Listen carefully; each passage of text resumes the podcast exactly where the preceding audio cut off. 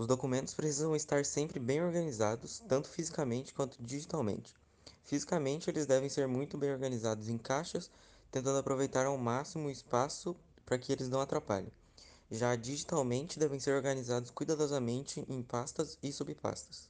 Outras dicas para não ter problemas com o armazenamento de documentos físicos é guardá-los em um local fixo, bem arejado e longe de chuva. Já os digitais, é muito importante que eles estejam nomeados corretamente, guardados em uma ordem específica e também que sejam feitos backups pelo menos semanalmente.